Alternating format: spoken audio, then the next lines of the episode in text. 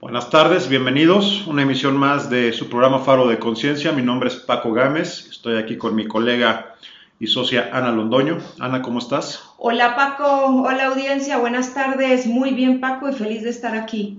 Venga, Ana, vamos a tener un programa interesante el día de hoy. Antes de arrancar, les recuerdo, nos encuentran en nuestras redes sociales como arroba galopartners o en nuestra página www.galopartners.com.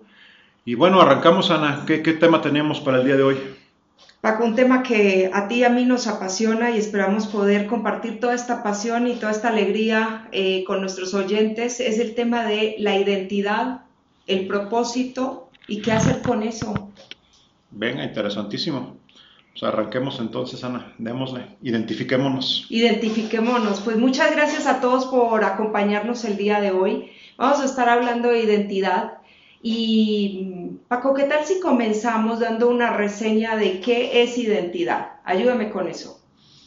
Qué buena pregunta, Ana. Eh, bueno, empiezo, empiezo quizás bajo mi propio concepto y vamos aterrizándolo, pero para mí identidad es quiénes somos, o más bien debería decir quién consideramos que somos nosotros mismos, ¿no? Cómo nos definimos, cómo nos ubicamos, qué nos decimos que somos y qué queremos transmitimos a los demás eh, en, ese, en ese sentido, en ese contexto.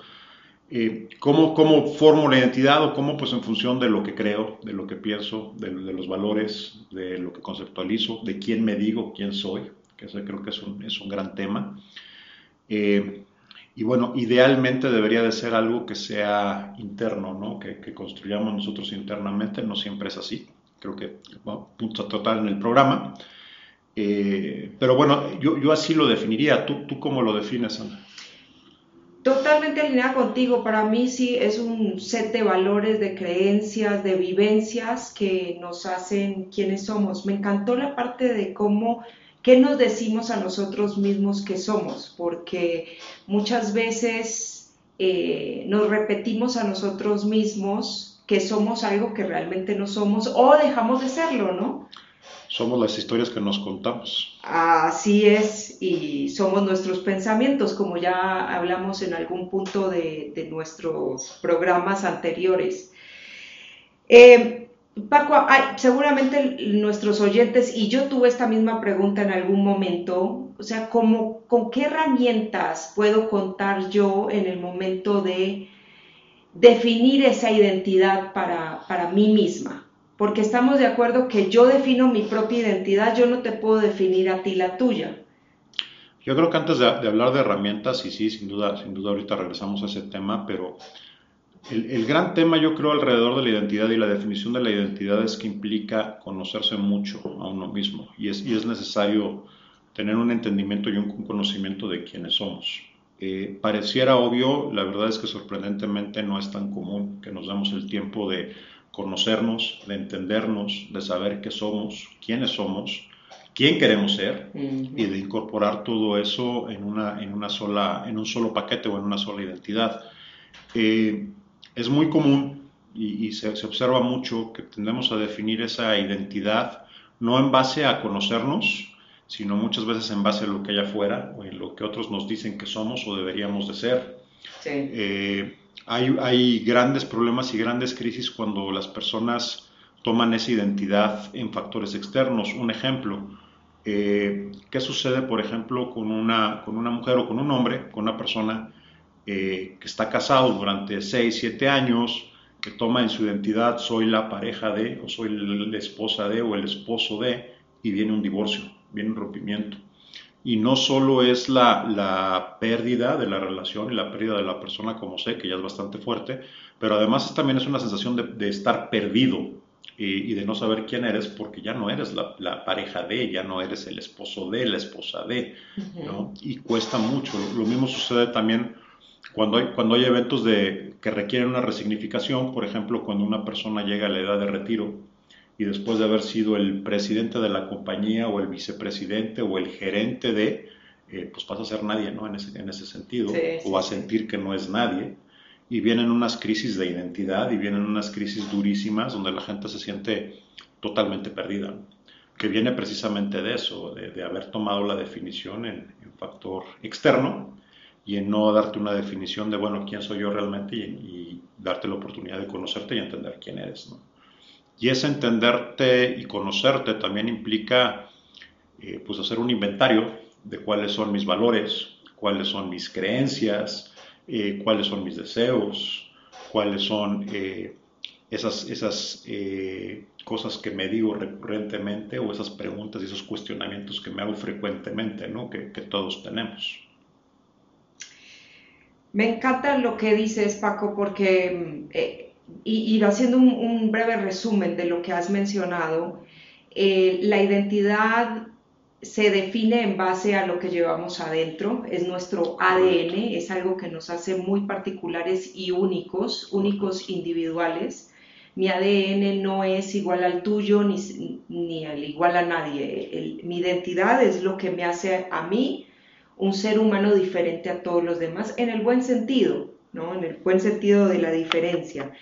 Eh, mencionabas también que es bien peligroso definir nuestra identidad en base a temas externos. Mencionabas uno que es el tema del divorcio. Eh, yo me atrevería a decir que el tema del profesional, como esta persona que tú eh, describes que se retiró, también después genera una crisis de identidad y aquí vamos a hablar un poquito de eso. Cuando tú defines una identidad llámese a nivel profesional o personal, eh, en base a algo externo que un día está y el otro día no, como puede ser una pareja, puede ser un trabajo, y ahí también tenemos las situaciones donde qué pasa cuando tú estás trabajando durante 15 años para la misma empresa, viene una reestructuración y en cuestión de, 20, de, de 24 horas ya no tienes ese trabajo que era lo que tú pensabas que definía tu, tu identidad. Y aquí, me voy a atrever a dar un ejemplo que las personas que nos siguen saben que esto lo he mencionado en más de un foro. Eh, yo trabajé 20 años para una compañía eh, de mucho renombre internacional, siempre en el área de recursos humanos y mis últimos años dentro de esta compañía fue siendo la directora de recursos humanos para Latinoamérica, de un negocio dentro de la empresa, eh, también tenía eh, responsabilidades sobre México y en base a eso fue que generé toda mi identidad. Eh, cuando yo me retiro de esta empresa, tengo tres meses para preparar mi salida, porque fue una salida acordada, consensuada, negociada y demás. Y esos tres meses yo me dediqué a preparar mi salida y a ver yo qué iba a hacer con mi vida y pues ya sabes, ¿no? Como destetarse de ese mundo corporativo. Yo terminé de trabajar un 31 de marzo y el primero de abril yo empecé a hacer la nada de nadie. Y por más de que yo había tenido tres meses, 90 días para prepararme, sí fue un shock. Y ahí es donde yo caigo en una crisis de identidad porque lamentablemente toda mi identidad había estado basada en ser la directora de recursos humanos de esta empresa, en la cual fui empleada durante 20 años. Y, bueno, Paco me acompañó en ese proceso y sí, sí se, para mí significó una resignificación de mi vida. Y quizás este es un buen momento, Paco, como para explicarle a nuestros oyentes qué es esto de la resignificación. Pues una palabra pues, muy pomposa, ¿Por qué no la bajamos así como el entendimiento de todos? Sí, claro, yo, creo, y bueno, a ver, para, ir caminando un poquito en esa explicación de lo que es una resignificación o un evento de resignificación, si lo resumiera eh, muy simplemente, eh, es simple y sencillamente quién soy yo ahora y quién ya no soy. Si lo aterrizo a, tu ejemplo y a la experiencia que nos, que nos compartías, eh, y déjame te pregunto algo para, irlo caminando hacia la definición. Eh, ¿Qué fue lo que cambió cuando te bajaste? Pues mm, cambió todo.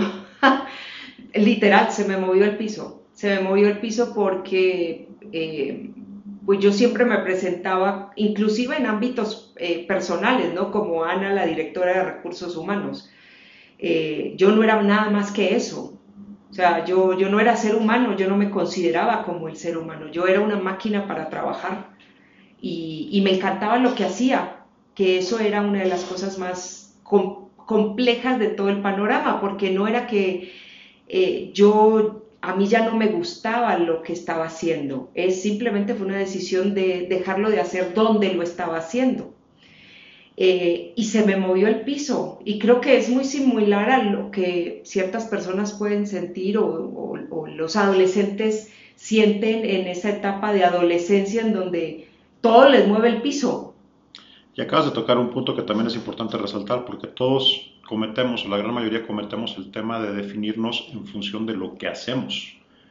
Entonces, eh, tú le preguntas a la gran mayoría de las personas, oye, este, ¿qué eres? ¿O quién eres? y te contestan en función de lo que hacen. Ah, pues soy contador, ah, pues soy gerente de recursos humanos, ah, pues soy pintor, ah, ok, eso es lo que haces, pero quién eres o qué eres, ¿no? Y tendemos a definirnos mucho por la actividad. Entonces, eh, le das el significado y tomas significado en función de la actividad que haces. ¿Cuál es el riesgo? Pues que la actividad precisamente puede llegar a un momento en que cambie o expire, ¿no? No necesariamente es malo, porque también, y, hablando de resignificación y hablando del proceso, también es importante decir que la identidad cambia ¿eh? y se vale que cambie. O sea, no es que tengamos la misma identidad toda la vida, porque pues va alineada precisamente con nuestro momento, nuestra etapa de vida y idealmente también con el autoconocimiento que vamos desarrollando en nuestras propias vidas. Eh, a medida que vamos avanzando y vamos madurando y vamos encontrándole el significado a algunas cosas o vamos conociéndonos mejor a nosotros mismos, vamos tomando diferentes eh, connotaciones o significados eh, para lo que definimos como identidad. Entonces, eh, si, trato de resumir un poquito todo lo que hemos comentado hasta ahora, esos eventos de resignificación son precisamente eso, eventos o momentos de cambio en la vida, donde se suscitan situaciones que son, que son eh, cambios fuertes de, vida, puede ser un matrimonio, puede ser un divorcio, puede ser una muerte, puede ser un cambio de trabajo, o sea, eventos significativos de, vida que implican un, cambio y una adaptación dentro de esa narrativa que nos contamos, dentro de esa historia que, hacemos. Eh, de nuevo, tomando en cuenta y empezando desde la historia interna que nos contamos primero a nosotros mismos y después que le contamos a, a los demás. Me encanta lo que dices, Paco. Y sí, en mi proceso de resignificación, una de las cosas claves, tú lo mencionaste muy bien, es el conocimiento que adquirí de mí misma. Porque sí fue un proceso bien profundo en donde yo empecé a, conocerme, ¿no? A estar yo con yo y ver quién quería ser yo y quién quiero ser en este momento de mi vida. Porque evidentemente cuando yo empecé a trabajar en esta empresa, en el área de recursos humanos, pues eran otras épocas. Yo tenía 24 años, eh, un poquito más quizás, pero bueno, fueron 20 años de una trayectoria. Eh, Se estaba inventando lo que era recursos humanos. pues te puedo decir que cuando yo empecé a trabajar todavía usábamos el fax, así que, oh por Dios. Eh, pero sí, se estaba inventando los principios de recursos humanos y yo ayudé a sus pilares. Y, bueno, broma aparte, eh, sí, sí pasé por un proceso de, reconocimiento de mí. Eh, estaba por debajo de muchas capas, como una cebolla, hasta que llegué al centro de y me resignifiqué.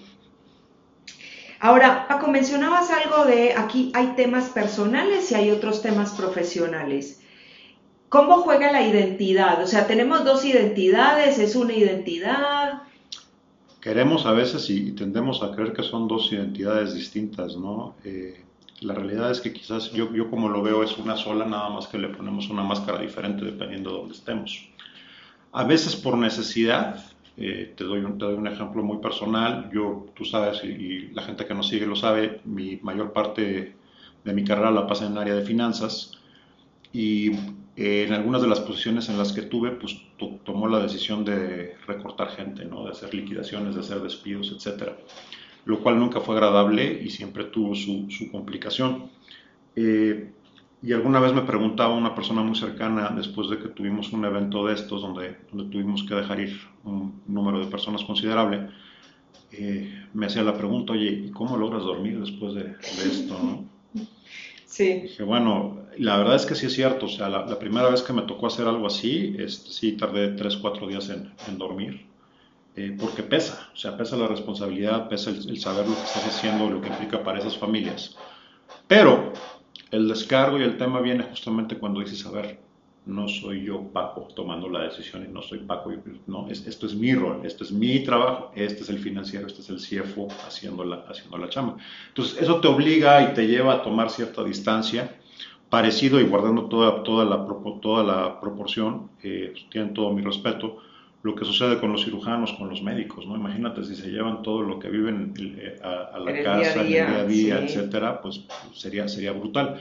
Entonces, te, te, lleva a tomar cierta distancia en ese sentido y a tratar de, de, separar. Ahora, la realidad es que eres la misma persona. Sí, ¿no? Entonces, realmente no es que, no es que seas dos personas diferentes, eres la misma persona con dos vertientes, con dos, con dos momentos distintos que hacen parte de la misma identidad. Entonces, no es, no, es que, no es que seas el superhéroe y te quites el traje y te pongas ahora, ¿no? Y dejé de ser financiero y ahora soy la persona. Eres la misma persona jugando, jugando en dos escenarios distintos y tu identidad es parte. En tu identidad existen los dos, las dos personalidades, déjame llamarlo así, ¿no? Eh, entonces, yo, yo, realmente creo y parte de lo que nosotros eh, promovemos y proponemos, ¿no? No es cierto que hay una vida personal y una vida profesional, hay una vida en esa conviven todos los escenarios que tú, que tú quieras y que tú, que tú desees, ¿no? Eh, simple y sencillamente son momentos eh, y roles distintos de la misma, de la misma persona. Sí. Ahora, en, por experiencia propia, eh, puedo comentarles que llega un punto en donde nos repetimos tanto lo que queremos ser o, o esa imagen que quisiéramos externar que se convierte en parte de nuestra identidad. Y, tocaste un tema que pues para mí era el día a día, que era el tema de los despidos, el tema de lidiar con empleados que tienen un desempeño bajo o temas de incumplimiento de la norma y demás. Y pues durante toda mi vida profesional tuve que tomar decisiones y comunicar decisiones de la empresa difíciles que impactaban no solamente al empleado, sino como tú dices, a sus familias. Eh, y llega un punto en donde tienes que meterte en ese personaje y te metes durante tanto tiempo que te la crees. Y entonces eh, ahí viene a colación lo que decíamos, ¿cómo te estás hablando? Pues yo me empecé a hablar como la persona rígida eh, y, pues de mucho control y de mucho rigor que tenía que hacer en el trabajo y eso lo llevé, lo trasladé también a mi vida personal y, mi identidad era, era la de un general, ¿no? El general que era director de recursos humanos de esta empresa, bla, bla, bla, pero eso terminó siendo, cosa que cuando ya me di cuenta no me gustó. No, no, me, no me gustó la persona que estaba del otro lado del espejo. No, no, no, la verdad que no, y eso fue gratamente parte de la resignificación. Y dije, ay, qué bueno que, que la vida me está dando esta oportunidad eh, bueno, tú bien sabes que yo tengo ciertos rasgos de general, pero ya ahora... Algunos. ya, ya ahora, digamos, hay otros rasgos que priman muchísimo más en, en mi día a día y con los cuales disfruto mucho más. Sí, y esto, Ana, tocas un punto importante que, que sucede en la construcción de nuestra identidad y es la repetición. O sea, como tú bien decías, ¿no? Me repetía tanto y me reiteraba tanto y me decía tanto que realmente lo que hago es reforzar ese programa donde le estoy poniendo la, la identidad, ¿no? Y esta identidad que generamos no es una identidad que se genera hoy, es una identidad que hemos generado atrás, ¿no? En base a repetición y en base a lo que hemos, a lo que hemos vivido. Ahí podría ponerme un poquito en la línea entre la filosofía y la práctica, pero entonces la, gran pregunta es si somos lo que somos hoy o somos el pasado, ¿no? Y si estamos viviendo el hoy, estamos viviendo en función del pasado. Y esto lo comento por lo siguiente. Un gran componente de la identidad y una, y una gran parte son las creencias. Y lo que creemos no es producto de lo que estoy viviendo hoy, lo que creemos es producto de lo que viví ayer. El tema con eso es que a veces, y toda, toda creencia viene, viene de una vivencia, absolutamente todas, y se forman ante eventos como respuesta a eventos que tuvimos en el pasado. El tema es este, pudieron haber sido muy válidas en el pasado, no necesariamente tienen validez hoy. El tema es que nunca volteamos a revisarlas. Entonces, eh, justo, ¿no? ¿Qué sucede cuando tú eres ese general frecuentemente y te reiteras que eres el general hasta que te conviertes en el general y tú crees que eres un general? Sí. Y de repente estás en un ambiente en el que, pues ya no es el caso, ¿no? Ya ni despides gente, ya no. Pero, pero no te volteas a ver a preguntarte si, bueno, realmente soy un general o por qué sigo creyendo que soy un general. Y aquí la invitación un poco, hablando justo, eh, como decías al principio, hay alguna técnica, hay alguna fórmula para ese trabajo de la identidad. Pues yo, siempre, yo siempre como parte de este ejercicio de identidad, pero, pero más allá, como parte del ejercicio del autoconocimiento que, que siempre recomendamos, eh, vale la pena hacer un inventario de mis creencias, ¿no? ¿Cuáles son esas creencias? ¿Cuáles son esas cosas que creo? ¿Cuáles son esas directrices que están manejando mi vida? Es bien interesante cuando tú las pones por escrito, una hoja de papel, no tiene que ser nada complicado. ¿Cuáles son mis 5 o 10 creencias eh, más fuertes o más eh, preponderantes? Oye, ¿qué tipo de creencias pueden ser? Soy un general, ¿no? Este, yo no sé bailar, no soy bueno para los números, eh, soy malísimo para, para, llénenlo, cantar, bailar, etc. Tengo alma gorda. Tengo alma gorda, nadie me quiere. Este, nadie me quiere, ah, sí. Nadie me pela. En fin, y, y, cuando las escribes y cuando las ves todas juntas y las empiezas a analizar una, una por una, preguntándote, oye, ¿por qué creo esto? Primera, muchas veces te lleva a hacer el viaje en el tiempo, en donde dices, ah, caray, pues esto viene de cuando yo era allá quinceañero y alguien me dijo, estás gordo y pues se me quedó para toda la vida. Eh, y segundo, es la pregunta de, bueno, ¿y eso todavía tiene vigencia? ¿Todavía es válido? ¿Todavía es cierto? Y te vas a sorprender. O sea, eh, habrá algunas que se confirmen, habrá algunas que digas sí sigue siendo el caso, pero va a haber varias que no. Y es muy liberador y es muy interesante ver, ¿no? Y la siguiente pregunta es, ¿qué creo ahora? ¿Qué debería de creer ahora? ¿no? Sí.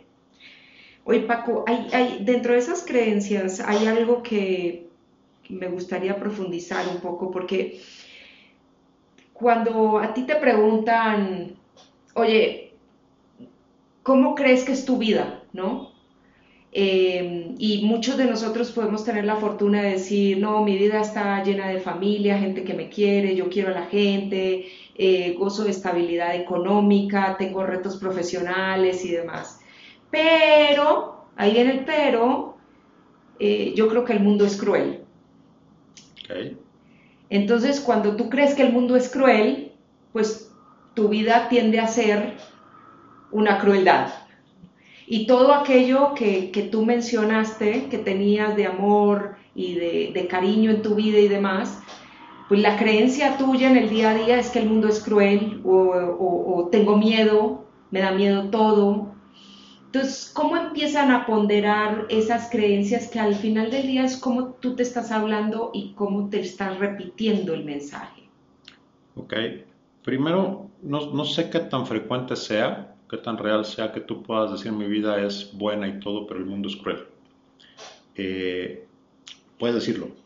La, pregunta ahí es realmente cuál es lo que, la, la que rifa y cuál es lo que realmente tú vives y te dices todos los días. Eh, y cuál es la que, está, la que está detrás. Porque también hay, hay, un tema, hay una dinámica aquí que es importante y que puede ser muy poderosa o puede ser muy dañina, dañina peligrosa.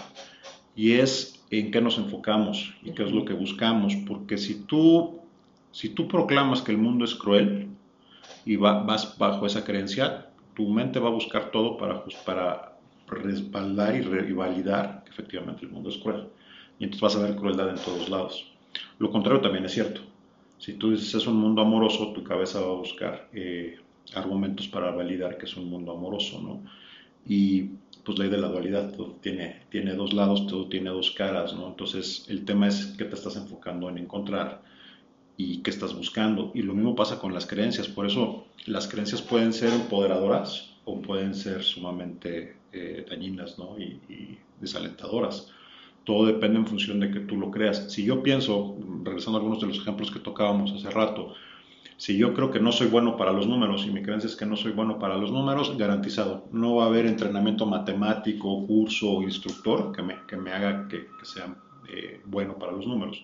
Y lo contrario también es, es cierto, ¿no? Eh, yo tuve la oportunidad de trabajar con gente que era malísima para los números, pero estaban convencidísimos de que eran muy buenos, ¿no? Entonces, pero, pero realmente su percepción es que pues soy bueno. O sea, entonces no es, no es un tema, también hay que tener cuidado aquí con que al final del día percepción es realidad. Sí. Entonces lo que la persona está percibiendo es lo que ellos están viviendo y es lo que está validando como su realidad. ¿Qué es lo que quieres percibir? Otra vez el tema de enfoque. ¿Quieres percibir crueldad o quieres percibir eh, benevolencia? Y es lo que vas a percibir, es lo que vas a vivir. Y es, es, es, en función de lo que vas a construir tu realidad. Así tu es. identidad. Y así construimos nuestra identidad. Bueno, habiendo, ahondado ya en el tema de identidad, vamos a pasar al otro tema que es súper fascinante, que es el tema del propósito. Uf, venga. Entonces, ¿cómo definiríamos para nuestros oyentes el tema del propósito? Porque hoy por hoy el, el, la palabra propósito sale en varios escenarios, ¿no? Entonces, si, si, tú dices, bueno, el cepillo de dientes tiene un propósito, eh, pero cuando hablamos del ser humano, ¿qué es el propósito? ¿Cómo se come?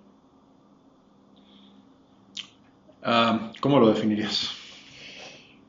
Pues para mí el propósito es, es el motor, es, es, lo que le da ah. sentido a tu vida, es lo que le da el norte, es lo que en las mañanas te hace levantar con ganas de comerte el día, es sí. lo que haces y para ti hacerlo no significa trabajo, sino hacer realidad una pasión que está muy dentro de ti. Para mí eso es el propósito. Sí, yo, yo coincido, Ana, y yo quizás lo, definición de Paco, cuando menos como lo vivo, para mí, propósito yo diría que es para mí una combinación de dos cosas. Eh, ¿Para qué estoy aquí? Pero ¿para qué estoy aquí combinado con el para qué quiero estar aquí? Y para qué quiero estar aquí no desde la obligación, no desde, desde lo que cualquiera me puede decir que tengo que hacer o que tengo que cumplir, sino desde lo que anhelo y realmente deseo de corazón hacer. Sí. Y lo que realmente deseo ser. Eh, el gran tema con esto es que muchas veces, bueno, es que yo quiero, yo quiero ser esto, pero no me dejan, pero sí, de acuerdo, pero la verdad es que desalentadoramente yo lo que más frecuentemente veo es que las personas no sepan qué es lo que quieren y qué es lo que quieren hacer y que va de la mano con esto que estábamos hablando hace rato de, de la identidad, ¿no? Esa pérdida de identidad o esa falta de identidad también muchas veces tiene que ver con la falta de saber qué quiero, qué quiero hacer y de qué tanto me conozco. ¿no? Entonces, eh, es importante que esté, que esté alineado de alguna manera lo anterior o que de alguna manera lo conozcas para poder saber qué es lo que te mueve, qué es lo que realmente quieres ser, qué es lo que realmente va a ser el propósito de tu vida, ¿no? Me parece hermoso lo que acabas de decir. Ahora, el propósito, la gente piensa que se puede diseñar. Eh, algunas personas dicen, bueno, pues es que mi propósito ahora es, eh, yo al menos estoy convencida que el propósito se descubre. Lo que puede llegar a modificarse a lo largo de tu vida es el vehículo por el cual lo haces realidad. Totalmente de acuerdo. Eh, y esta parte de se descubre es bien clave, Ana, porque otra vez regresamos a lo que ya a lo que hemos estado comentando. Implica que te conozcas. Uh -huh. O sea, en la medida en que tú te conoces vas a ir descubriendo y vas a ir entendiendo y vas a ir encontrando qué me mueve, qué me gusta, por qué me gusta, qué no me gusta, qué es lo que sí realmente late. Entonces, sí es cierto, es un descubrimiento eh, continuo. Ahora, totalmente de acuerdo, tú tienes un propósito, todos tenemos un propósito eh, que lo manifestamos a través de distintos vehículos o de distintas formas y que a veces puede estar... Eh, escondido bien interesantemente, bien convenientemente, ¿no? Mm. Eh, platico un poco mi, mi historia.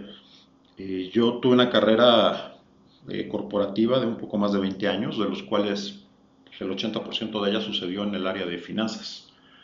Y una carrera bastante pues, productiva, creo, de, de bastante crecimiento, bastante buena, con sus altibajos como todas, pero en general positiva eh, donde sí se me, se me, definía, se me consideraba como un, un, buen financiero. Y la verdad es que yo no estudié finanzas, o sea, acabé en finanzas por un, una broma del destino, déjame llamarlo así, si bien tenía un background numérico y todo, pero pues realmente yo no me planteé cuando, cuando terminé la universidad a decir voy a ser financiero sería una buena oportunidad, una buena empresa, un buen programa, vámonos para adentro, ¿no? Y de ahí se fueron 20 años que aprendí realmente lo que era finanzas, lo desarrollé, etcétera. Hoy cuando miro en retrospectiva, si tú me dices, oye, este, ¿te encantaban las finanzas? No. ¿Me gustaba mi trabajo? Sí. ¿Me gustaban algunos aspectos de mi trabajo? Mucho.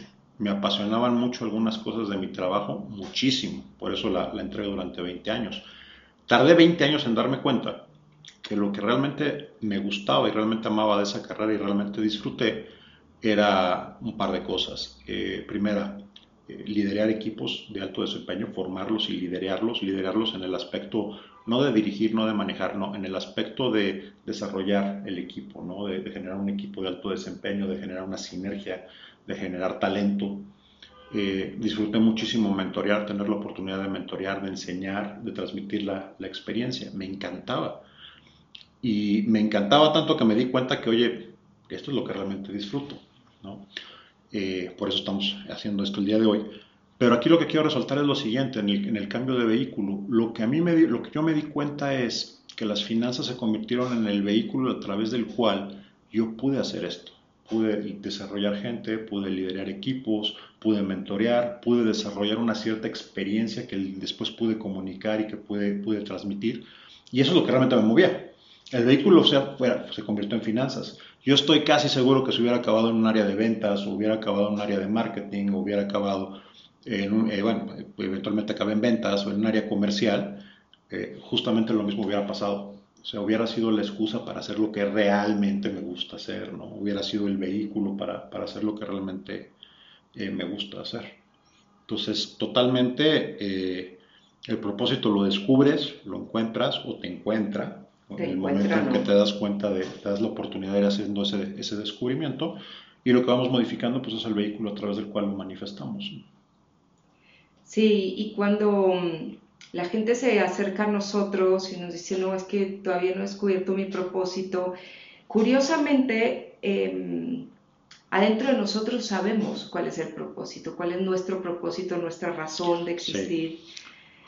Eh, hay veces nos da miedo, temor, aceptarlo. Muchas veces no nos damos la oportunidad de escucharnos, ese es el tema también, y, vivimos en un mundo hoy que tiende a distraernos mucho, a distraernos de nosotros mismos. ¿Por qué? Porque es más fácil brincar en la red social, en la televisión, este, en el uso de algunas sustancias, en fin, eh, que tener y sentarnos a tener ese diálogo con nosotros mismos. Hablaba hace rato, nos definimos mucho por lo que hacemos, no por lo que somos. Y yo creo que hoy en día más que nunca estamos muy enfocados en hacer. Hacer, hacer, hacer, hacer, hacer, hacer. Entonces estar ocupado, estar ocupado, estar ocupado. El problema con estar ocupado todo el tiempo es que cuando tienes chance para tener ese diálogo y esa plática contigo mismo y esos periodos de autorreflexión, ¿no? Yo algo que, que, les recomiendo y dense la oportunidad de hacerlo de vez en cuando, eh, abúrranse. dense el chance de aburrirse, de, oye, ¿qué estás haciendo? Nada. Literalmente nada. Y lo que sucede con eso es que empiezas a ver hacia adentro, ¿no? Y empiezas a tener esos diálogos y esas conversaciones con, contigo mismo. Eh, no es fácil, sobre todo cuando tienes mucho, mucho de que no te visitas, mucho de que no... Sí, de porque Sí, de repente te das cuenta de que pues por ahí creció alguna telaraña y por ahí hay algo que está medio sucio en, el rincón, este, y a lo mejor quizás te topas un par de, de enanos y demonios que, que dejaste que crecieran ahí, que créanme, no les van a hacer nada, son, son, son ustedes mismos. Eh, pero es importante, ¿no? Por eso es, importante esa, visita a mí mismo, voy a mi propia casa, voy a tener esa conversación conmigo mismo, voy a entender y a darme el chance de, platicar conmigo, tomarme un cafecito conmigo mismo y pues tener esa plática, ¿no? Y, entender y saludar y ver qué, qué, hay por ahí, ¿no? Así es, y una de las cosas que también nos mencionan eh, las algunas de las personas que se acercan a nosotros es bueno, hay que dejar el propósito como para que sea el hobby, ¿no? No, porque yo ahora tengo un trabajo y ese trabajo nos da para vivir y bueno, yo estoy en un momento de mi vida en donde tengo responsabilidades. Entonces, la, las, la mayoría de las personas lamentablemente, y esto sí es lamentablemente, dejan el tema del propósito o como para un proyecto cuando se jubilen, cuando estén más grandes, o como hobby. Sí. Y, eso tiene una repercusión fuertísima en nosotros los seres humanos, porque, pues Paco, tú bien lo puedes decir, cuando uno se presenta a trabajar y realmente no está conectado con su propósito, más allá del propósito de la compañía, todo lo que quieras, con el propósito suyo, eh, pues el trabajo deja de ser eh, o tener el grado de disfrute que debería ser. se convierte en una carga. En una totalmente. Se convierte en una carga y yo creo que de los de las peores condenas es levantarte todos los días para hacer algo que no te gusta hacer. O sea, para mí esa es una de mis definiciones de, muerto en vida. Totalmente. Ahora, ¿cómo ayudamos o cuál, cuál, cuáles son las preguntas que nuestros oyentes se pudieran llegar a hacer o cuestionamientos como para sacar ese propósito de donde está y vivirlo. Hay un, hay un tema, o sea, sí, ese es un tema, pero, pero hay un tema también alrededor de esto, que es bien importante y que mencionábamos eh, más temprano en otro aspecto, que es el tema de la significación. Entonces, ¿qué significado le doy yo a este trabajo y qué significado le doy a esta actividad y qué significado le estoy haciendo? Yo les comentaba hace rato, eh, yo me dediqué a un trabajo de finanzas, eh, pero ese no era el propósito. Esa no era la motivación. Yo no me levantaba todos los días para ser un buen financiero. Me di cuenta después. ¿no? Y yo no me levantaba y no aguantaba cierres y todo ese tema eh, buscando ser el mejor financiero, porque la verdad es que no. Y claramente también hay un tema económico atrás, ¿no? Eh, ¿Por qué cabe en ese trabajo? Pues porque había trabajo y había que trabajar. Entonces, la verdad es que si hubiera sido de finanzas o hubiera sido este, en la planta o hubiera sido este, en marketing, era trabajo. ¿no? Y, especialmente yo creo que nuestra generación y anteriores, pues trabajo es trabajo, ¿no? Y pues primero trabajas y después averiguas. Y muchas veces primero trabajamos y luego aprendíamos, ¿no? Luego nos enterábamos de qué, se, de qué se trataba ese trabajo. Entonces, mi punto es el siguiente, eh, ¿qué significado le das? ¿Qué transmisión le das?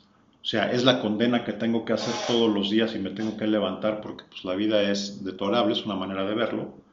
Es el vehículo que me permite proveer para mi familia y estoy dándoles algo y estoy garantizándoles una cierta seguridad en lo que o mientras busco, ah, bueno, es, es totalmente otro significado y es totalmente otra diferencia.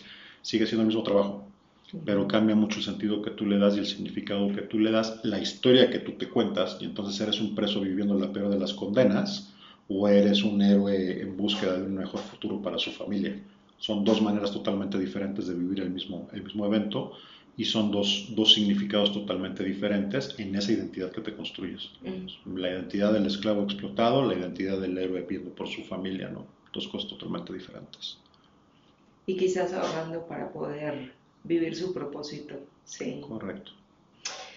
Sí, bien interesante. El tema de narrativa eh, es, es lo que nosotros consideramos que llega después de haber definido la identidad y el propósito. Y este nos lleva al último punto que quisiéramos, eh, o el último tema que quisiéramos conversar el día de hoy, aquí tú y yo para nuestros oyentes, que es, ok, defino mi identidad, eh, descubro mi propósito y ahora qué hago con eso. Ah. Hay que gritárselo al mundo.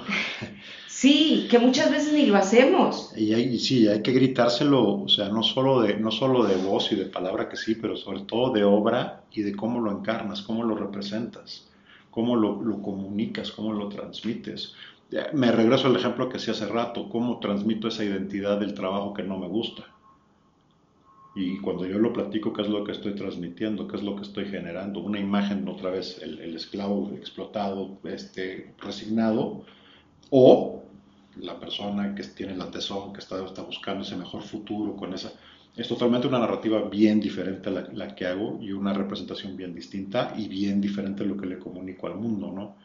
Y esto aplica, me estoy yendo al caso más extremo, ¿verdad? Pero también aplica, híjole, cuando estás yendo a buscar un trabajo, Sí, sí, sí. inclusive cuando estás buscando una pareja. Sí, sí. O sea, es, es, el mismo juego de narrativa y es, es el mismo tema de, de, venta que funciona ahí, ¿no? ¿Qué es lo que estás ofreciendo? ¿Qué es lo que estás vendiendo? ¿Qué es lo que estás transmitiendo? Y permíteme, hacemos un paréntesis aquí porque tocaste eh, un tema que para mí es fascinante y qué tal si yo lo tomo desde el punto de vista profesional y tú desde el punto de vista personal. Porque cuando nosotros ya logramos definir nuestra narrativa, que es cómo nosotros nos hablamos internamente y qué es lo que le comunicamos al mundo, básicamente eso es la narrativa, yo me puedo presentar y venderme de la forma que yo me quiero vender, sabiendo qué es lo que traigo sobre la mesa, eh, qué aporto, cuáles son mis conocimientos, qué me gusta hacer, por dónde me quiero enfocar y demás. Entonces, pues tú bien lo sabes, mucha gente se, se, acerca a mí a decirme, oye, ¿por qué no me ayudas a maquillar, a pimpear mi, mi currículum, mi resumen, mi hoja de vida, como le quieran llamar, ¿no? Porque la gente lamentablemente considera que si tiene un buen documento que hable por ellos, eso es lo que les va a garantizar el trabajo de sus sueños. Y primero, mi, mi pregunta es, ¿cuál es el trabajo de tus sueños? ¿No? Eso es lo primero que tendríamos que entrar a definir aquí, porque si no, pues tu narrativa está chueca. Eh, y eso es algo que lamentablemente muchos de nosotros no definimos. ¿Cuál es el trabajo de tus sueños? ¿Cuál es, eh, no el trabajo que hay, sino el que tú realmente quieres y por qué lo quieres? Lo segundo que definimos es, ok, ¿qué tengo para aportar?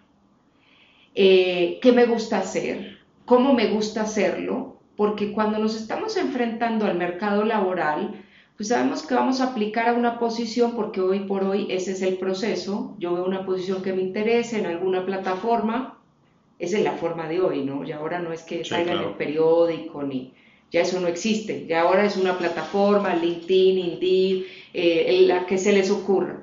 Yo veo la posición, digo, esta es la que me gusta, sin haber indagado mucho, ¿eh? o sea, aquí hay medio ligereza, y aplican a la posición y creen que no avanzan en el proceso porque no tienen el mejor CV. Resulta que no tienen el mejor CV porque no se ha identificado bien qué es lo que están aportando cada uno. El, CV es, al final del día, un resultado de una narrativa consistente, una narrativa en profundidad que, pues honestamente, no, no es pimpear un pedazo de papel, es, es ir a investigar y pues hay ciertas herramientas que se utilizan para ir a investigar qué es lo que quieres, cómo lo quieres, quién eres, qué has hecho, cómo lo has hecho. Y eso es, eso es al final del día lo que te va a diferenciar de los otros 450 candidatos que en promedio aplican a cada una de las posiciones que se publican. Eh, ayer estaba leyendo que en LinkedIn hay 7 millones de posiciones posteadas. Wow. 7 millones.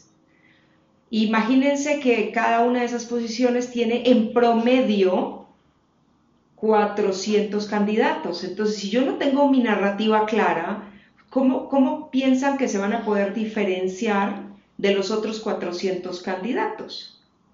Entonces, no es solamente eh, pimpear un pedazo de papel o maquillarlo y demás, es realmente hacerse esas preguntas para poder tener esa narrativa. Entonces, bueno, esto, esto es un poco de cómo todo esto que hemos venido hablando en, en esta hora con ustedes se conjuga en la búsqueda de un empleo y, y, lo importante que es identificar o, o, definir tu identidad, tu propósito para poder tener una narrativa consistente. El, el, CV es un resultado, es un resultado escrito de lo que, de cómo tú vas a plantear tu narrativa. Pero ahora hablemos de lo que es la parte personal, porque eso es quizás uno de los de esos puntos que la gente no habla, porque cuando tú te vas a enfrentar al mercado no, no, no, hablemos del mercado porque puede sonar despectivo, pero cuando quieres ir a buscar una persona con la cual compartir tu tiempo, pues ¿cómo funciona esto de la narrativa, Paco? Sí, déjame, déjame retomar, o sea, porque me, regreso a lo que comentábamos un poquito más temprano. Para mí es vida es una y trabajo pues es una manifestación más del mismo tema. ¿A qué voy?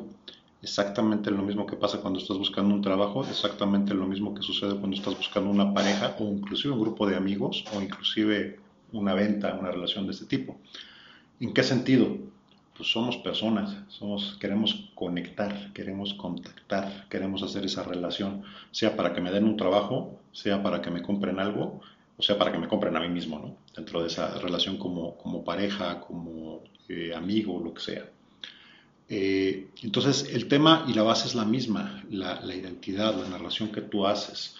Eh, sucede lo mismo cuando tú vas a buscar un trabajo y no tienes claras tus calificaciones o lo que te diferencia o lo que te hace especial o lo que te hace particular, que cuando estás buscando una relación de pareja, ¿no? un novio, una novia, un esposo, una esposa, pues ok, ¿qué te hace diferente? ¿Qué traes a la mesa? ¿Quién eres? ¿Qué es lo que buscas? ¿Qué es lo que quieres? Exacto. Entonces, eh, prácticamente aplica, la, aplica la, de la misma manera los mismos conceptos, ¿no? Nada más es la aplicación diferente.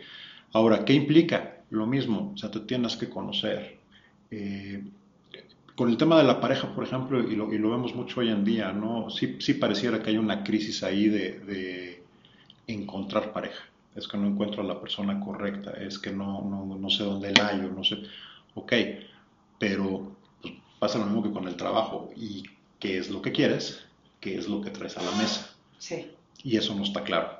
Entonces es bien difícil encontrar el trabajo que quieres, es bien difícil encontrar la pareja que quieres, es bien difícil encontrar el cliente que quieres si no tienes claro qué estás buscando. Y a veces parece hasta, hasta magia, pero no lo es que en el momento en que te vuelves más específico, dices específicamente quiero este trabajo, un trabajo que tenga este, este, este salario, estas condiciones, estos horarios de trabajo, o sea, bien específico, lo mismo que cuando lo haces, eh, quiero una pareja que tenga bien específico, que sea así, que sea de esta manera, que tenga, que piense así, ta, pum, ¿no? ¿Por qué? Pues porque estás enfocando y porque estás siendo específico en lo que, estás buscando y porque le estás poniendo claridad a tu proceso de narrativa. Hablando del caso de pareja, que, lo preguntan mucho, ¿no? Bueno, pero es que, ¿qué hago? Es que, ¿cómo encuentro a esa persona?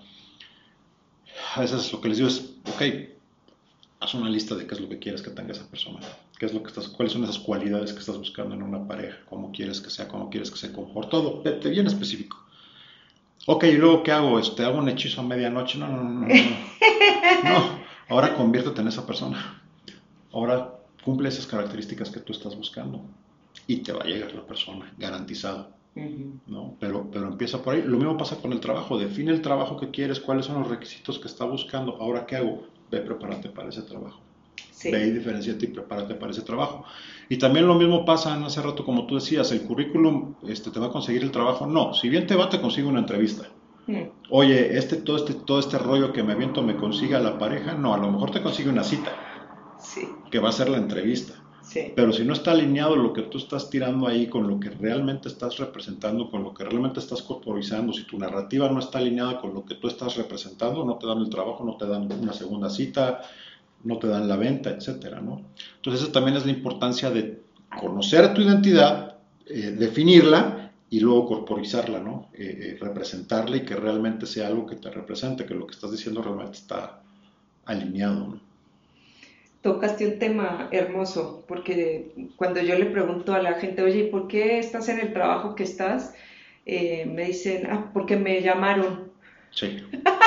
Sí, sí, entonces, eh, Si, si, te llaman, pues tú aceptas, ¿no? Y es, y es igual desde el punto de vista cuando estás buscando Totalmente. cuando estás buscando una pareja. Bueno, pero ¿por qué estás con esta persona? Bueno, porque me invitó a salir, ¿no? Entonces, no definimos bien qué es lo que queremos y cualquier cosa nos parece buena si nos llaman, ¿no?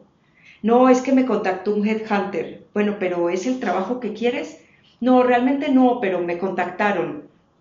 Bueno, ahí yo siempre digo, y me imagino que desde el punto de vista personal es igual, puedes declinar. No, y hay que tener en cuenta algo, que no, no definir o no decidir es definir y es, eh, Así es. Y dos, lo que tú no defines o decides, alguien más va a definir o a decidir por ti. Entonces, justo es lo que pasa, ¿no? Tomas el trabajo que alguien más define para ti o que alguien más decide para ti y muchas veces acabas con la pareja que alguien más decidió para ti, ¿no? Porque pues fue la que me habló, fue la que se acercó, ok, pero fue tu decisión, pues no, pero, pero se acercó. Ok, habrá quien le funcione, este, pero pues no, no, es, no es así como que lo más deseable. No, definitivamente no. Y lo que pasa es que en ambos ámbitos, tanto en el profesional como en el personal, esas decisiones cuestan, nos cuestan tiempo, nos cuestan energía, el foco, eh, y realmente no tiene ningún sentido sabiendo que nosotros con pasos relativamente fáciles, o bueno, sencillos, no fáciles, podemos definir todos estos puntos que hemos venido hablando en, en esta conversación que hemos tenido el día de hoy, que es definamos nuestra identidad, descubramos nuestro propósito. ¿Soy, ¿Soy quien quiero ser o soy lo que me dicen que sea? Así es, y muchas veces nos empezamos a, también a definir por presiones sociales, por dónde vivimos, con quién vivimos, eh, qué van a pensar, el qué dirán, y resulta que el que dirán no se va a dormir con nosotros en la noche, ni se va nosotros, con nosotros a trabajar todo el día y son jornadas laborales bastante amplias, súmale los trayectos, los traslados, entonces estamos hablando que en cosas que no quisimos estar ya estamos pasando 10 horas al día. Totalmente, totalmente. De hecho, desafortunadamente muchas veces donde más tiempo pasamos. Así es. Y si después le sumas que estás con una pareja a la cual pues no, ni se asemeja a lo que tú quieres, por falta de definición, pues realmente no tienes la vida que, que algún momento imaginaste. Totalmente de acuerdo. Si es que te la imaginaste. Sí, también, que ese es el tema, ¿no? Que tanto la, diseñas, la pones en la mesa y, está en función de lo que tú quieres y de lo que tú identificas que quieres para ti y de lo que quieres ser. Correcto. Entonces nos damos cuenta que así como Paco mencionaba y, siempre lo mencionamos en, en todas nuestras conversaciones, Em, hay que conocerse, hay que definitivamente tener esa, esa, conversación, esa plática interna con cada uno de nosotros. Em, hoy es el día, si no lo han hecho antes, hoy es el día. Son temas de verdad que, le pueden cambiar a la persona la vida porque cambian cómo vemos la vida. Em, y podemos redefinirnos en el momento que nosotros queramos. Totalmente. Totalmente, eso es lo más interesante de esto, que tú puedes hacer este ejercicio en el momento en que tú quieras y se vale, ¿no? Se vale redefinirse y se vale eh, preguntarse si eso todavía te funciona, si todavía lo quieres, si quieres algo más, por supuesto, súper válido. No tenemos que esperar al primero de enero, ni al lunes, ni eh, todas esas cosas que siempre postergamos. Totalmente. Eso, y bueno, Paco, estamos llegando al final de nuestro programa. ¿Alguna, ¿Algún comentario, algo final que quisiéramos compartir.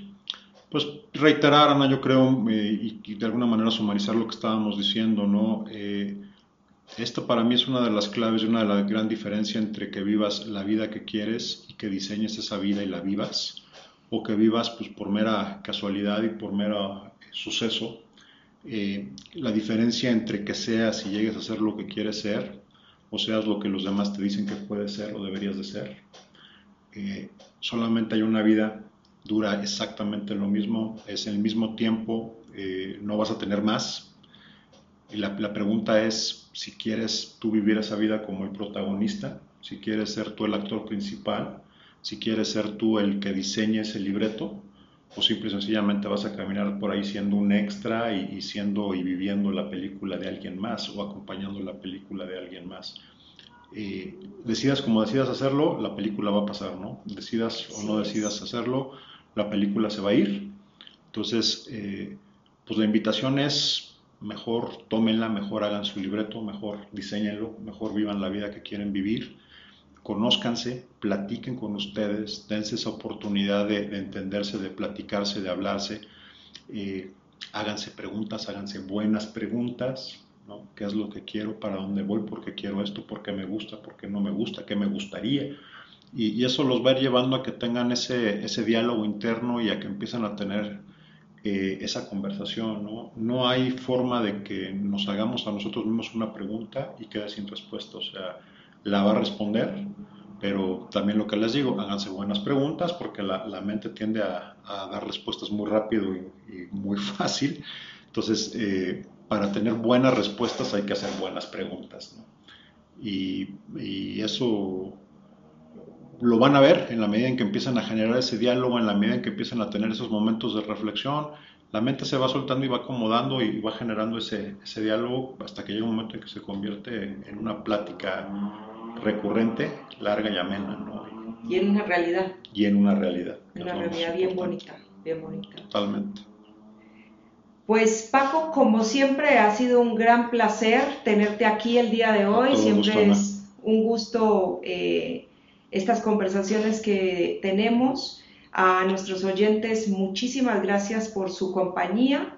Eh, les recordamos que nos pueden encontrar en las redes arroba Partners o en nuestra página www.galopartners.com. Eh, les agradecemos mucho su compañía el día de hoy. Se despide de ustedes Ana y Paco y por favor no dejen de comentar cómo les pareció este capítulo, qué otros temas les gustaría tocar en el futuro. Y pues Paco, de vuelta, muchísimas gracias por tu compañía el día de hoy. Gracias Tatiana, gracias a los, muchas gracias a los oyentes. Eh, nos vemos dentro de ocho días, nos escuchamos dentro de ocho días por aquí mismo.